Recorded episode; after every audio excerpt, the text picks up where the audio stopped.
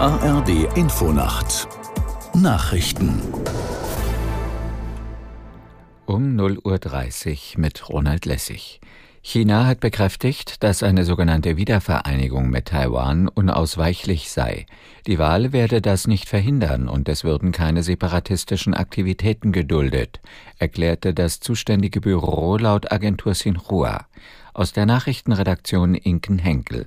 Anlass der Äußerungen ist der Erfolg eines Befürworters der Unabhängigkeit bei der Präsidentschaftswahl in Taiwan. Der bisherige Vizepräsident Lai kam nach Auszählung von fast allen Stimmen auf mehr als 40 Prozent. Sein größter Widersacher von der China-freundlichen Partei erreichte mit fast 34 Prozent den zweiten Platz. Der Ausgang der Wahl galt als entscheidend für das künftige Verhältnis zwischen Taipeh und Peking. Peking betrachtet die selbstverwaltete Insel als abtrünnige Provinz und schließt auch militärische Gewalt nicht aus. Israels Ministerpräsident Netanyahu hat sich fast 100 Tage nach Kriegsbeginn dafür ausgesprochen, die Offensive im Gazastreifen massiv fortzusetzen. Niemand werde Israel aufhalten. Aus der Nachrichtenredaktion Gisela Former. Es sei möglich und notwendig, bis zum Sieg weiterzumachen, kündigte der Regierungschef in einer im Fernsehen übertragenen Rede an.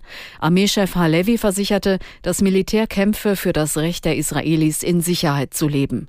Der gerechte Krieg werde noch lange andauern, so Halevi. Unterdessen erwägt Israel offenbar einen Armeeeinsatz unmittelbar an der Grenze des Gazastreifens zu Ägypten.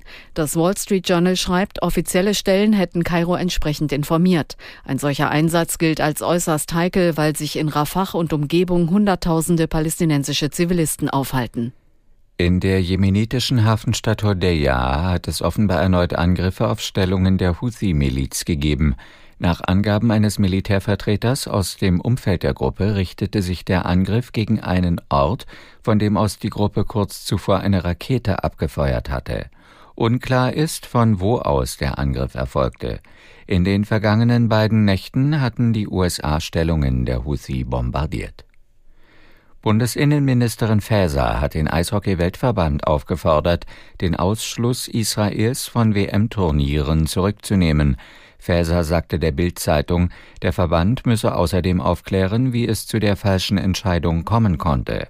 Ein Ausschluss ausgerechnet des israelischen Teams, gegen das sich Bedrohungen richteten, bedeute nichts anderes als eine Kapitulation vor dem Hass.